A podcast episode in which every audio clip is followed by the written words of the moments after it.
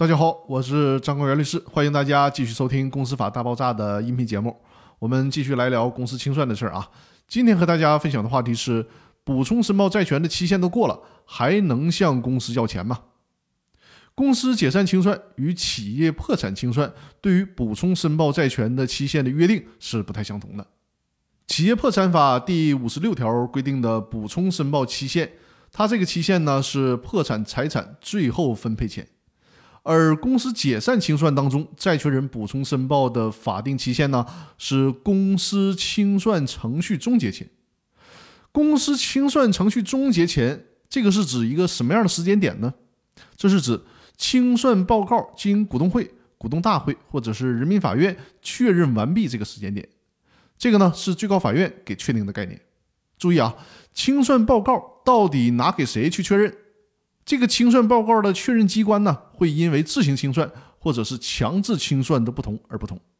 在自行清算的程序当中，这个清算报告的确认机关就是有限责任公司是股东会，股份公司呢是股东大会。而在法院强制清算程序中呢，这个清算报告的确认机关就是人民法院了。前面提到的这些股东会、股东大会或者是人民法院。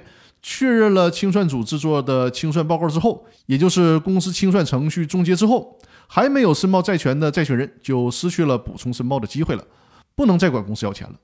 但是这里面还有很重要的一点需要注意：如果是因为债权人自己的原因超过了补充申报的期限，那债权人只能是自认倒霉了。但是呢，如果是因为清算组没有依法通知或者是公告，造成了债权人超过补充申报期限没有申报。那在这种情况下，债权人呢还有一次维权的机会，那就是在清算程序终结之后，根据公司法第一百八十九条和公司法司法解释二第十一条的规定，向清算组成员追究相应的赔偿责任。